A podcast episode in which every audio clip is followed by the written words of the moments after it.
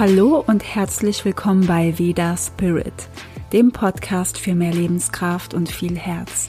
Ich bin Nathalie und freue mich sehr, dass du hier bist.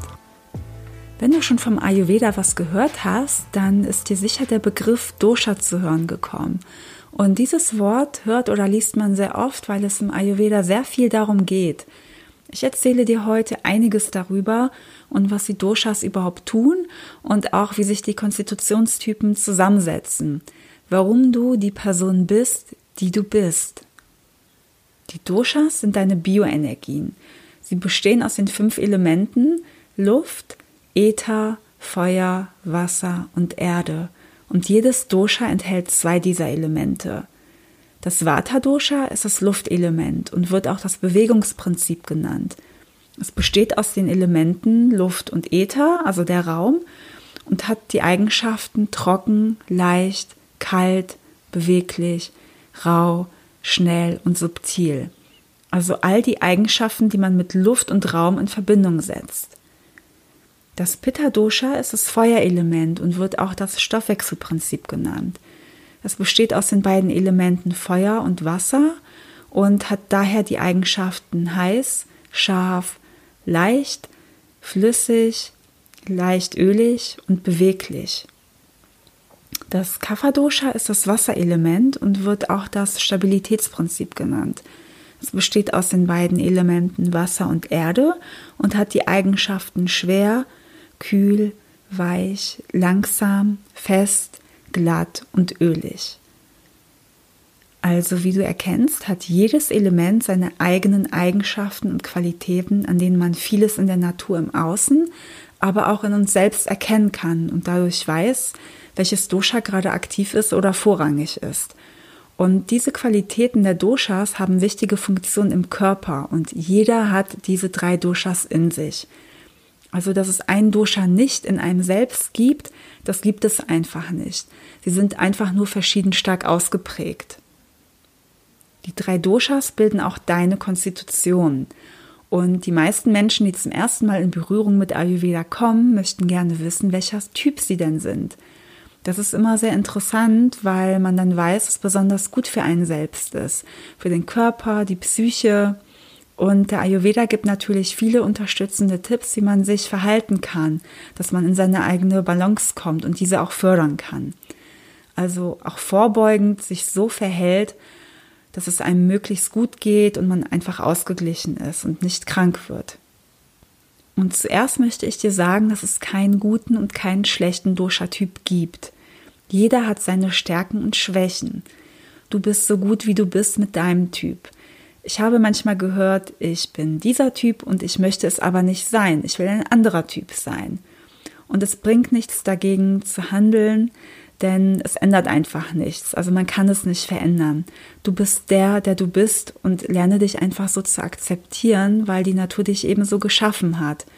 Wenn du der andere Typ wärst, hättest du eben einfach andere Schwächen als jetzt.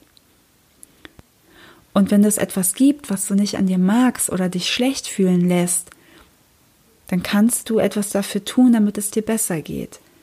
Damit du in deine positive Stärke reinkommst. Und dafür ist Ayurveda auch da. Du bekommst einfach so viel an die Hand, was sich wieder gut fühlen lässt. Und wenn es mal nicht so ist, ist es auch vollkommen okay. Es ist normal und menschlich. Im Ayurveda wird meistens von drei Typen gesprochen. Damit sind dann die drei Doshas im Einzelnen gemeint. Aber es gibt natürlich mehrere Konstellationen innerhalb der Dosha-Typen. Und zwar gibt es zehn Stück. Manche reden auch gerne von sieben Typen. Das ist auch richtig, aber ich erkläre dir mal, warum es vor allem für mich zehn verschiedene Mischtypen gibt, beziehungsweise zehn verschiedene Dosha-Typen. Es gibt einen Vata-Typ, einen Pitta-Typ, einen Kapha-Typ. Da ist das jeweilige Dosha vorherrschend. Jetzt kommen die Mischtypen. Es gibt den Vata-Pitta-Typ, den Pitta-Vata-Typ, den Vata-Kapha-Typ, den Kapha-Vata-Typ, den Pitta-Kapha-Typ und den Kapha-Pitta-Typ. Und vielleicht ist dir aufgefallen, dass sie sich doppeln, aber ich immer das eine Dosha an erster Stelle setze. Also nochmal als Beispiel. Es gibt den Vata-Pitta-Typ, es gibt aber auch den Pitta-Vata-Typ. Gleiche Wörter, aber unterschiedlicher Typ. Den Typ, den ich als erstes nenne, ist das Dosha, was bei der Person vorrangig ist. Deswegen können zwei verschiedene Menschen die gleichen Doshas haben, sind aber dennoch total unterschiedlich. Es ist möglich, bei zwei dominanten Doshas, dass sie ungefähr gleich stark ausgeprägt sind oder eins davon ist etwas stärker und das dritte Dosha, das letzte, wäre dann nicht so stark vorhanden. Und zuletzt gibt es den Tridosha-Typ.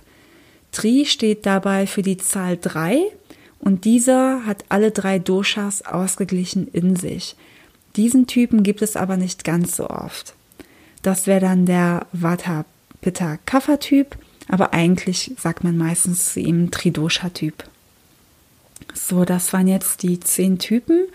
Drei reine Typen mit einem vorherrschenden Dosha, sechs Mischtypen mit zwei vorherrschenden Doshas und den Tridosha-Typ, bei dem alles ausgeglichen ist. Und am Anfang, wenn man zum ersten Mal was von Ayurveda gehört hat und man noch nicht weiß, welcher Typ man ist, kann es auch ein Durcheinander im Verständnis bringen, wenn es um die einzelnen Doshas geht. Denn es gibt eben auch die Mischkonstitutionen, die am häufigsten auftreten. Und da trifft oft die Unsicherheit auf. Denn es gibt ja für jedes Dosha spezielle Empfehlungen. Und was am wichtigsten ist, ist, dass man sich selbst beobachtet und erkennt, welches Dosha gerade vorrangig ist oder im Ungleichgewicht ist. Und das erkennt man an den Eigenschaften, den Elementen. Es gibt zwei Unterschiede und zwar ist es einmal die Grundkonstitution, die du hast und die Störung, die du hast, falls du gerade eine hast. Also wenn irgendwas in deinem Körper im Ungleichgewicht ist. Deine Grundkonstitution heißt im Ayurvedischen Prakruti. Das ist die Grundkonstitution, mit der du geboren bist. Prakruti bedeutet auch übersetzt Natur also deine Natur, was natürlich für dich ist. Die Grundkonstitution ist nicht veränderbar. Und wie kommt es überhaupt zur Grundkonstitution und wie wird sie gebildet? Also warum bist du so, wie du bist? Es ist so, dass die Konstitution deiner Eltern eine Rolle spielt. Dann spielt der momentane Zustand deiner Eltern während der Zeugung eine Rolle. Also wie ging es ihnen da gerade? Waren sie in ihrer Dosha-Balance oder nicht? hat da vielleicht ein Ungleichgewicht stattgefunden. Dann auch noch die Wetterbedingungen oder die Jahreszeiten zum Zeitpunkt der Zeugung, die spielen auch eine wichtige Rolle. Also wann wurdest du gezeugt und wie war die Qualität der Fortpflanzungsorgane, das Sperma und die Eizelle? Wenn der Körper und die Fortpflanzungsorgane nicht in ihrer kompletten reinen Funktion und Gesundheit sind, wird das genauso an das Kind weitergegeben und es hat Einfluss auf die Konstitution und die Gesundheit des Kindes. Wenn das Gewebe und die Zellen nicht richtig versorgt sind bei den Eltern, wird auch eine verminderte Qualität an das Kind weitergegeben. Also je gesünder die Eltern, desto gesünder wird auch das Kind werden. Deine Grundkonstitution sagt verschiedene Dinge über dich aus. Dein Körperbau, ob du eher klein oder groß bist, zart und schmal gebaut bist, auch dünnere Knochen hast oder eben nicht. Oder ob du leicht abnimmst oder vielleicht schnell zunimmst. Wie deine Haut ist, deine Haare, die Farbe von all dem, die Struktur, deine Augen, Zähne, Nägel, wirklich alles an deinem äußeren Erscheinungsbild ist Teil davon. Deine Krankheitsanfälligkeit und auch die Neigung zu bestimmten Erkrankungen, die zählt auch dazu. Denn das Dosha und die zugehörigen Elemente zeigen auch oft, zu was man neigt. Dazu gehört auch das Agni, dein Verdauungsfeuer. Hast du eher ein starkes Agni oder nicht? Dein Stuhlgang und alle anderen Ausscheidungsprodukte gehören auch dazu. Gewohnheiten und Vorlieben zu manchen Dingen. Und natürlich gehört auch dein Charakter und dein Wesen zu der Grundkonstitution, sowie deine psychische Belastbarkeit, deine Emotionen und Gefühle. Das bedeutet nicht, dass du immer diese Emotion ein Leben lang hast, aber dass du zu diesen Zügen einfach neigst. Emotionen und Gefühle kannst du natürlich auch von dir selbst beeinflussen. Jetzt gehe ich mal weg von der Grundkonstitution Prakruti und gehe zu Vikruti, das ist die Disbalance des Dosha. Vikruti wird auch übersetzt mit Krankheit, Störung oder Abweichung der Norm. Was spannend ist, ist, wann es zu einer Störung kommt und zu welcher Störung. Warum habe ich vielleicht eine andere Störung als du?